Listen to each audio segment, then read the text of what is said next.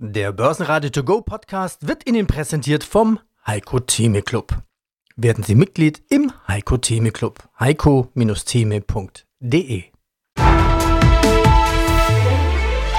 Börsenradio Network AG Marktbericht Aus dem Studio des Börsenradio melden sich Andreas Groß und der Kollege Peter Heinrich für den Marktbericht am Donnerstag. Die Notenbanken machen das, was sie gesagt haben, sie fahren auf Sicht. Das hatte die Fed auch in den sogenannten Fed Minutes noch einmal beschrieben. Keine neuen Erkenntnisse also zur Geldpolitik, auch wenn sich das der eine oder andere Anleger gewünscht haben mag. Heißt, einen Großteil der eigenen Bemühungen auf die Wertanalyse, das Wertverständnis richten, ist wirklich elementar, denn sonst überlebt man eben nicht in diesem Dschungel des Marktes. Und mehr Überlebenstipp für Anleger von Bastian Bosse in diesem Marktbericht. Gleich fünf Vorstände hatten wir heute im Interview. Andreas Grassauer, CEO von Marinomed, das Nasenspray, das vor Viren schützt. Wolfgang Kirsch aus Alterco wird die Shelley Group. Bernd Maurer vom Flughafen Wien mit starken Zahlen und besserem Ausblick. Dirk Kraus von Jock, den Pionieren des Mobile Advertising. Und Andreas Grabmeier von JDC mit 30% Steigerungsraten im Versicherungsgeschäft Dazu die Vermögensverwalter Bastian Bosse eben mit den ultimativen Überlebensregeln für Anleger und Moimir Linka mit einem erfreulichen Update aus dem Börsenradio Echtgelddepot. Gerne nachmachen, liebe Kinder. Und Eltern sowieso. Mein Name ist Moimir Linka und ich bin CEO der ACFIF International, der unabhängigen Vermögensverwaltung in Zürich. Und Sie verwalten auch das Börsenradio Echtgeld Halinker Depot, so haben wir es genannt. Also Börsenradio spart monatlich 1000 Euro und Sie machen draus was. Wir versuchen es, Herr Heinrich. Wo steht das Depot momentan? Also, wir stehen mit einem doch relativ großen Sprung auf einem neuen Allzeithoch des Depots, wobei natürlich durch die Einzahlungen muss man es immer selbstverständlich relativieren. Wir waren am 22.06. bei unserem letzten Gespräch, waren wir bei 83.400 und hatten da eine Year-to-Date-Performance von etwa 30 Prozent. Wir stehen heute exakt bei 86.890. Das heißt also, wir haben trotz der zwei Zahlungen etwa noch einmal 1000, 1000 Euro vorwärts gemacht, trotz dieser Korrektur. Das heißt immer noch Year-to-Date Währungs-, also bereinigt, zeitgewichtet um die Zuflüsse, die Einzahlungen, die geleistet worden sind. Und das ist selbstverständlich mehr als erfreulich. Und da sind natürlich die Ausreißer das, was ich gesagt habe, denn wir spielen dieses Spielchen voll mit. Und das ist genau das, was natürlich alle Titel dümpeln auf der Stelle, bis auf, und jetzt komme ich natürlich dazu, Nvidia, VAT, Alphabet und so weiter. Also die Apple natürlich und die, die Amazon haben wir natürlich auch. Also all die, die top gelaufen sind, die haben wir da und die haben das Depot gepusht, logischerweise. Das muss man fairerweise sagen. Wir haben mittlerweile Positionen. Die Nvidia ist mit fast 4.500 Euro vertreten. Die VAT hat wieder nach, nach Gewinnmitnahmen zwischendurch die 10.000 Euro Marke überschritten, sind 10.120 Franken da drin. Die ist natürlich wunderschön gelaufen, wunderschön gestiegen. Was vielleicht noch zu sagen, Sika war auch sehr, sehr erfreulich, was die Zahlen angeht. Die hat auch einen kleinen Sprung gemacht.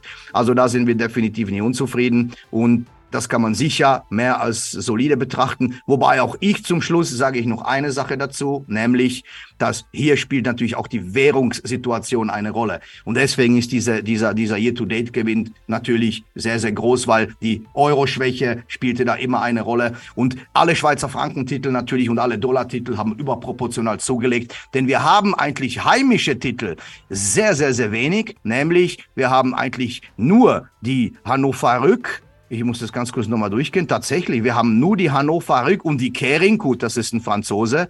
Und das ist es. Und alle anderen Titel sind natürlich Auslandstitel. Und das hat die Performance, wie gesagt, nochmal noch mal massiv gepusht. Vorneweg die Nvidia, die mittlerweile year to date mit, mit, mit, mit über 150 Prozent zu Buche steht. Wenn Sie das ganze Interview hören wollen, dann gehen Sie auf börsenradio.de. Mein Name ist Andreas Grassor. Ich bin Vorstand und Mitgründer der Firma Marino mit Biotech AG ein börsennotiertes Unternehmen im Prime Market der Wiener Börse. Marinomed berichtet ganz aktuell für das erste Halbjahr 2023 einen Umsatzanstieg von 7% auf jetzt 5,2 Millionen Euro.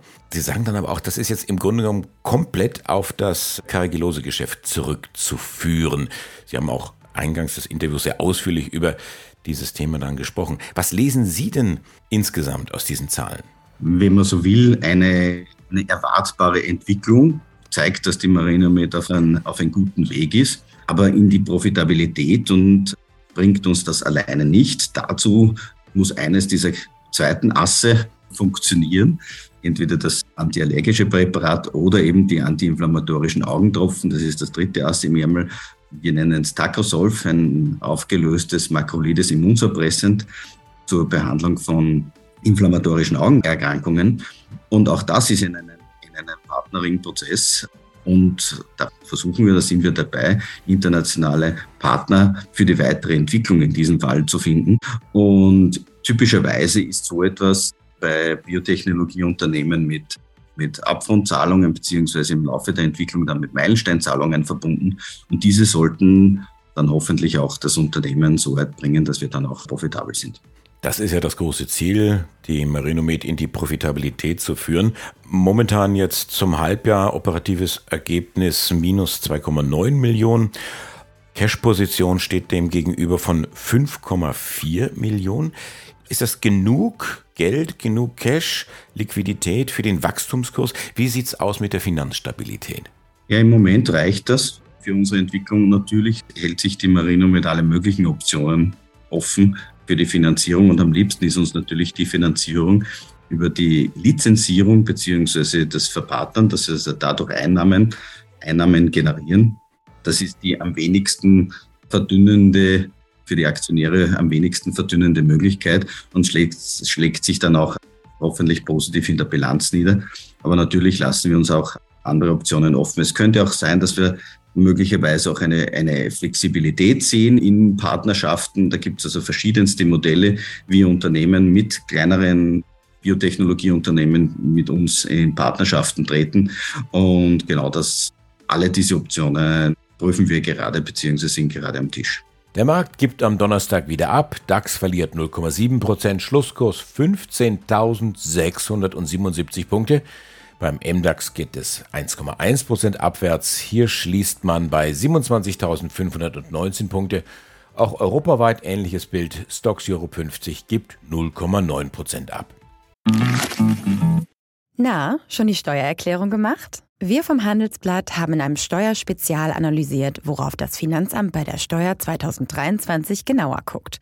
In unserem PDF-Ratgeber finden Sie die wichtigsten 16 Neuerungen, Einstiegstipps für Elster und vier Wege, wie Sie das Maximum herausholen.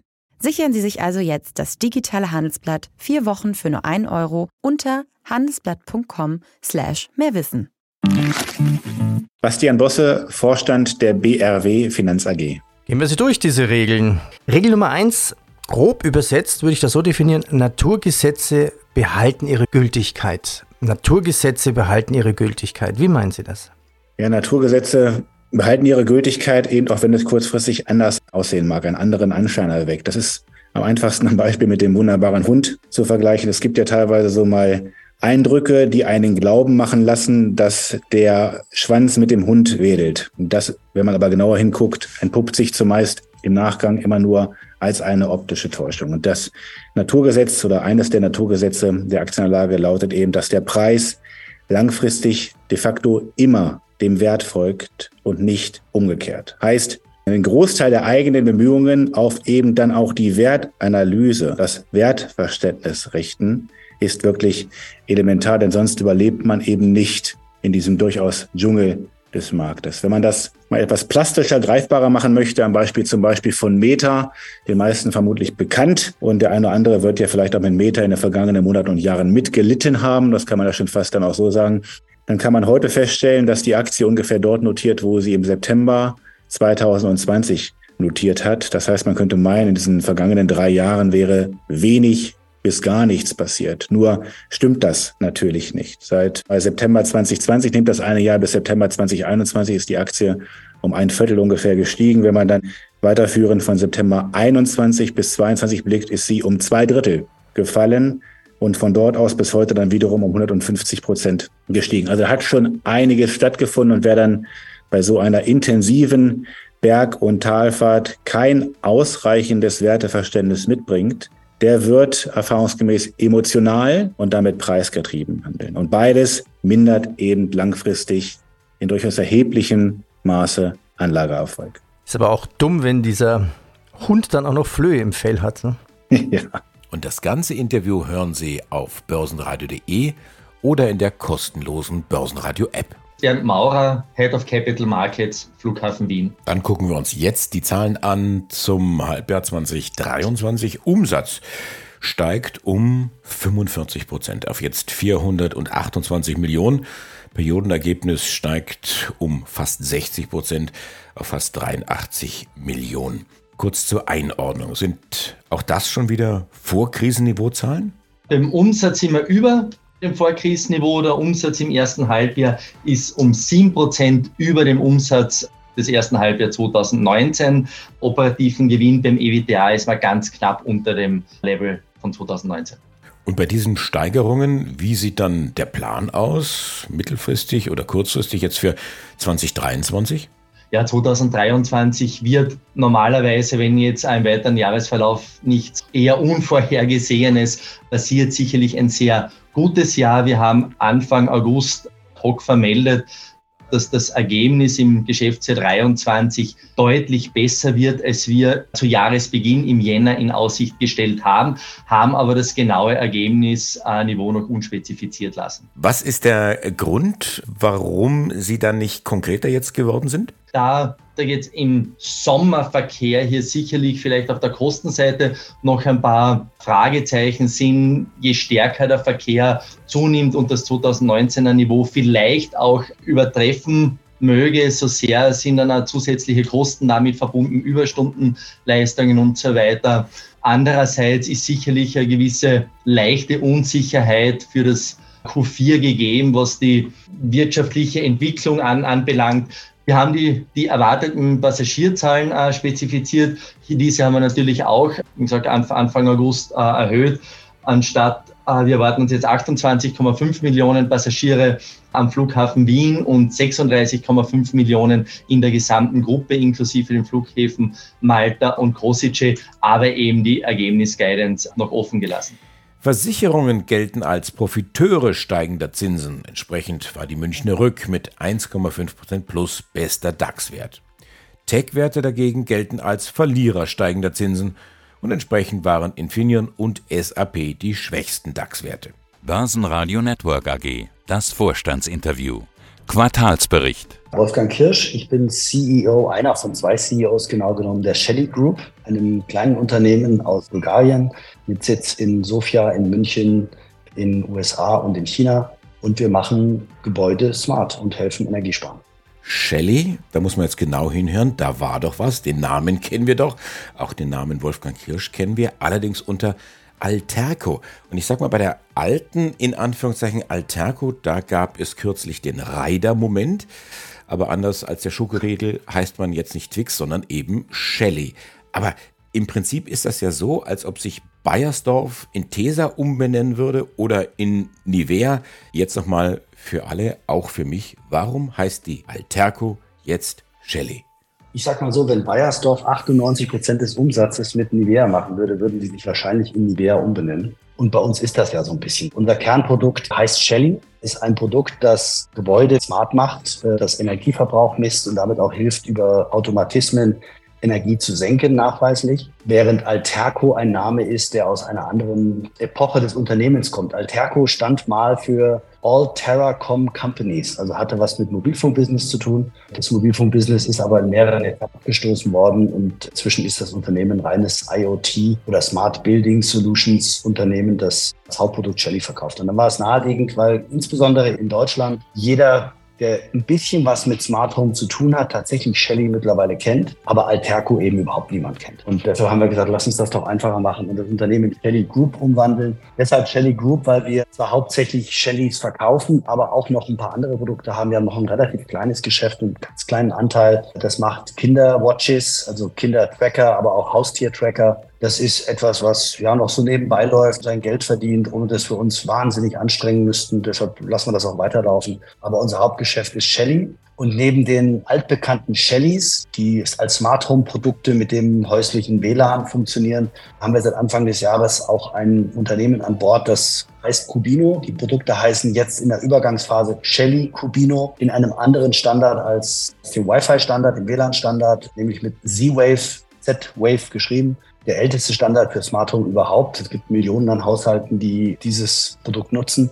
Für uns auch ein Eintritt im, im Sicherheitsgeschäft, weil viele Alarmanlagenhersteller oder auch große Plattformen wie Alarm.com auf diesem Standard aufbauen und wir uns erhoffen, dass wir damit dann auch eben mit diesen Unternehmen Geschäfte machen können und in das Segment einsteigen. Aber Shelly Group ist der Oberbegriff und Shelly ist das Synonym für Smartphone-Produkt. Und das ganze Interview hören Sie auf börsenradio.de oder in der kostenlosen Börsenradio-App. Ja, mein Name ist Sebastian Grabmeier, CEO der JTC Group AG. Und aus dem Börsenradiostudio grüßt Sie Peter Heinrich. Schauen wir auf die Zahlen. Aktuell gab es auch Halbjahreszahlen. Umsatz 84 Millionen plus 4,5 Prozent. Den Großteil davon, 74 Millionen, machen sie im Tech-Bereich plus 11 Prozent, 16 Millionen im Versicherungsgeschäft, Advisory minus 12 Prozent. Das Konzernergebnis kann man sagen, ist eigentlich gleich geblieben, 1,6 Millionen. Hohe Inflation, hohe Kosten, auch Versicherungen werden teurer.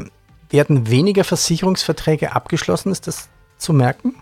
Also was wir schon gemerkt haben, ist eine Kaufzurückhaltung aufgrund der großen Energie- und Inflationskrise, die wir insbesondere Ende letzten Jahres hatten. Da haben Sie gesehen, alle Retailer, also egal ob es Möbelproduzenten oder, oder Kleidung waren, haben deutliche Rückgänge. Im Versicherungsbereich können wir sagen, schön ist, dass da die Umsätze wieder zurück sind. Das heißt also, wir sehen, dass wir gerade ab dem zweiten Quartal deutlich steigende Versicherungsumsätze haben. Der Fondsbereich ist zurückhaltend. Sie wissen, die Immobilie und auch die Hypotheken, die sind noch sehr hinterher, aber der Versicherungsbereich, der boomt sozusagen. Also das Jahresabschlussgeschäft, das man normalerweise ja wahrnimmt, das wir letztes Jahr nicht hatten, wird sozusagen großenteils nachgeholt. Also alle, die aufgrund ihrer Enge im Haushalt, weil sie nicht wussten, wie die Gasrechnung ausfällt oder ob die Stromrechnung zahlbar ist, ja, Bedarfe aufgeschoben haben, das heißt, die Krankenversicherung, die private vielleicht nach hinten geschoben haben oder den neuen Rentensparplan oder auch die betriebliche Altersvorsorge. Diese Geschäfte kommen jetzt eben ins Jahr 2023 und so sehen wir, dass die Welle jetzt gerade nach oben läuft und wir Versicherungsumsätze mit Steigungsraten über 30 Prozent verzeichnen können. Wow, also es sind wirklich echte neue Kunden, Kundenaufträge da. Nicht nur Umsatzerhöhung, weil einfach die Verträge, die Prämien teurer werden. Genau, das ist ein guter Punkt. Das merken wir ja alle, dass unsere Autoversicherung teurer wird, Gebäudeversicherung insbesondere, weil die Baupreise da natürlich auch drinstecken. Das heißt, wir haben Inflation in den Versicherungsprämien und die merken wir dann auch in steigenden Kotagen. Das heißt, immer ein guter Teil vom Wachstum ist natürlich auch inflationsbedingt, aber wie Sie sagen, ja, wir haben jedes Jahr, dieses Jahr werden wir knapp 500.000 Verträge mehr auf der Plattform haben als Ende letzten Jahres. Das heißt, also, da sind schon deutliche Steigerungen, nicht nur an neuen Kunden, sondern auch an der Zahl der Verträge, die die Kunden dann gerne bei uns über die Plattform führen. Mit einem lauten Zischen ist die Luft aus der Blase um den holländischen Zahlungsdienstleister Eiden entwichen. Schwache Zahlen und starke Konkurrenz bedeuten ein Minus von 40 Prozent beim Kurs. Heute. Börsenradio Network AG, das Vorstandsinterview. Ja, hallo, hier ist Dirk Kraus, der Gründer und CEO der JOC AG. Guten Tag. JOC steht für Your Opinion Counts, also Ihre Meinung zählt. Persönlich unter uns sollten Elon Musk und Mark Zuckerberg zum Faustkampf antreten vor historischer Kulisse in Rom? Sind das die Fragen, die die Menschheit momentan bewegen? Oh je, ich hoffe nicht. Ich hoffe, dass das an, die Menschheit andere Fragen bewegen. Das ist auch ein Thema, mit dem ich mich persönlich nicht so beschäftigt habe. Aber es geht natürlich auch da um Marketing, um Werbung. Ob uns beiden das jetzt passt oder nicht, es sind einfach Themen, die immer wieder aufploppen. Aber Sprechen wir über Werbung, sprechen wir auch über Werbebudgets. Ich hatte von einem Jahr ging das so langsam los mit den Meldungen. Ich habe gelesen, in Zeiten hoher Inflation und knapper Kassen werden Werbebudgets zusammengestrichen. Ist denn jetzt ein Jahr später, und es war wirklich so im August 2022, wo mir das aufgefallen war, wie ist jetzt ein Jahr später die Situation? Nimmt der Markt insgesamt wieder Fahrt auf? Ja, das ist prinzipiell richtig, allerdings auf sehr niedrigem Niveau. Also in Deutschland, wenn wir uns den deutschen Markt anschauen, dann bewegen sich hier Wachstumsraten im Vergleich zum Vorjahreszeitraum im Bereich von 5 bis 10 Prozent. Aber es sind Wachstumsraten. Es sind Wachstumsraten. Man muss allerdings differenzieren. Im digitalen Bereich haben wir dieses Wachstum. Wenn wir uns in den klassischen Medien bewegen, dann haben sie weiter eine Schrumpfung. Das ist einerseits im Printbereich, andererseits auch erstmalig jetzt auch im TV-Bereich. Wie groß ist Ihre Schnittmenge jetzt da? Ich kenne Sie ja als den digitalen Profi. Das ist vollkommen richtig. Also wenn Sie sich insgesamt den Werbemarkt anschauen, dann werden Sie ein Wachstum dieses Jahr für den gesamten Markt finden, ähm, die im Bereich 0 bis 5 Prozent sich bewegen werden. Also der Gesamtmarkt ist natürlich in einer Seitwärtsbewegung mit eventuell leicht positiver Tendenz. Wenn wir uns in, in den digitalen Bereich bewegen, dann wird man sich dort so im Bereich 5 bis 10 Prozent bewegen. Das heißt, auf einer Skala von 1 bis 10, wie ist Ihr Befinden momentan? Unser Befinden ist sehr gut. Also unser Wachstum sieht ja ganz anders aus. Wir sind ja innerhalb des digitalen Bereichs jetzt im ersten Halbjahr mit 30 Prozent gewachsen. Insofern fühlen wir uns da sehr, sehr gut. 30 Prozent im Halbjahr, im zweiten Quartal sogar 40 Prozent. Was für einen Anteil hat die Akquisition in Finnland?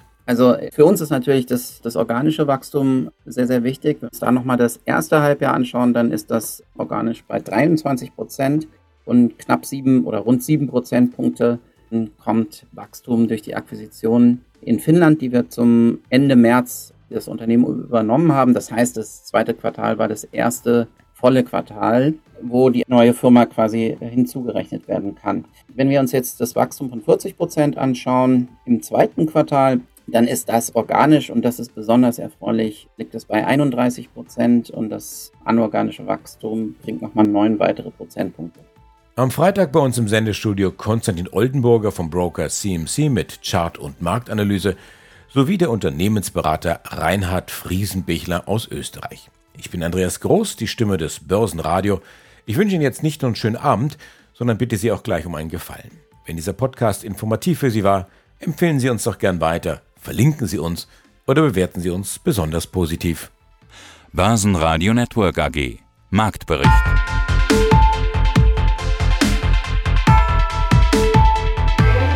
Das Börsenradio Nummer 1. Börsenradio Network AG. Der Börsenradio To Go Podcast wurde Ihnen präsentiert vom Heiko Theme Club. Werden Sie Mitglied im Heiko Theme Club. heiko-theme.de